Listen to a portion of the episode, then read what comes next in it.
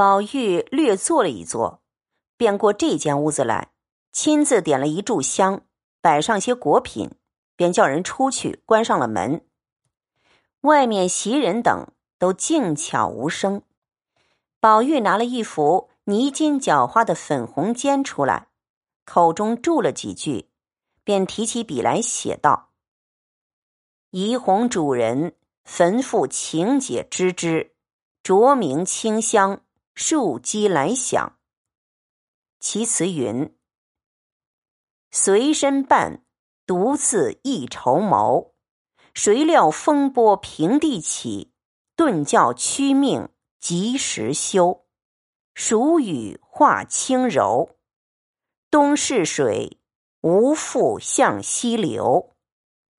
想象更无怀梦草，天衣还见翠云裘。”默默使人愁，写毕就在香上点个火焚化了，静静等着，直待一炷香点尽了，才开门出来。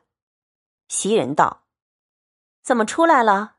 想来又闷得慌了。”宝玉笑了一笑，假说道：“哼，我原是心里烦，才找个地方静坐坐，这会子好了。”还要外头走走去呢。说着，一径出来，到了潇湘馆中，在院里问道：“林妹妹在家里呢吗？”紫娟接应道：“是谁？”仙莲看时，笑道：“原来是宝二爷，姑娘在屋里呢，请二爷到屋里坐着。”宝玉同着紫娟走进来，黛玉却在里间呢，说道。紫娟，请二爷屋里坐吧。宝玉走到里间门口，看见新写的一副紫金色泥金云龙间的小对，上写着“绿窗明月在，青石古人空”。宝玉看了，笑了一笑，走入门去，笑问道：“妹妹做什么呢？”黛玉站起来，迎了两步，笑着让道。请坐，我在这里写经，只剩下两行了，等写完了再说话。因叫雪雁倒茶，宝玉道：“你别动，只管写。”说着，一面看见中间挂着一幅单条，上面画着一个嫦娥，带着一个侍者，又一个女仙，也有一个侍者，捧着一个长长的衣囊似的。二人身边略有些云雾，别无点缀。全仿李龙棉白描笔意，上有“斗寒图”三字，用八分书写着。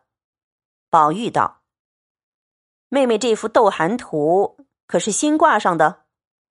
黛玉道：“可不是，昨日他们收拾屋子，我想起来，拿出来叫他们挂上的。”宝玉道：“是什么出处？”黛玉笑道：“眼前熟得很的，还要问人？”宝玉笑道：“我一时想不起，妹妹告诉我吧。”黛玉道：“岂不闻青女素娥惧耐冷，月中霜里斗婵娟？”宝玉道：“是啊，这个实在新奇雅致。”却好，此时拿出来挂。说着，又东瞧瞧，西走走。雪雁沏了茶来，宝玉吃着，又等了一会子。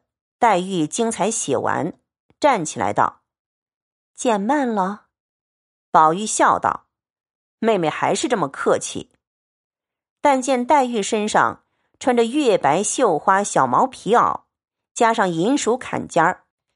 头上挽着随长云髻，簪上一只赤金扁簪，别无花朵；腰下系着洋绯色绣花棉裙，真比如亭亭玉树临风丽，冉冉相连带露开。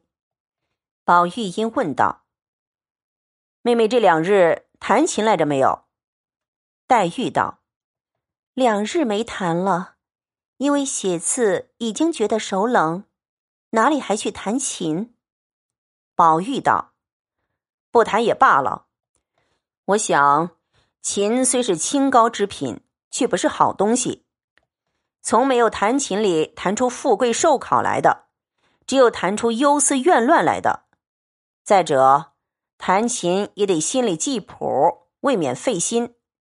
依我说，妹妹身子又单弱，不操这心也罢了。”黛玉抿着嘴笑，宝玉指着壁上道：“这张琴可就是吗？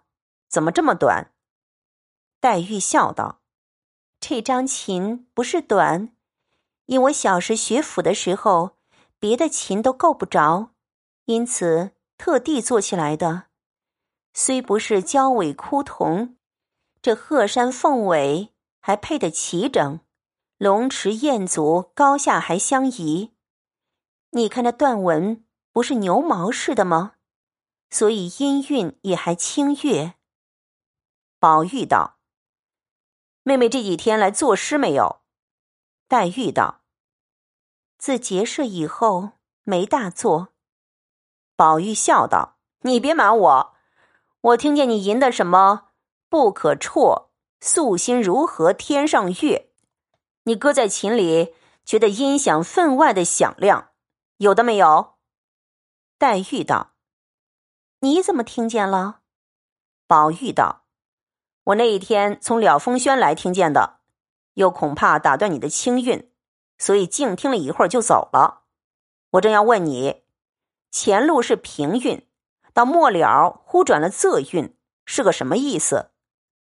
黛玉道：“这是人心自然之音，做到哪里就到哪里。”原没有一定的，宝玉道：“原来如此，可惜我不知音，枉听了一会子。”黛玉道：“古来知音人能有几个？”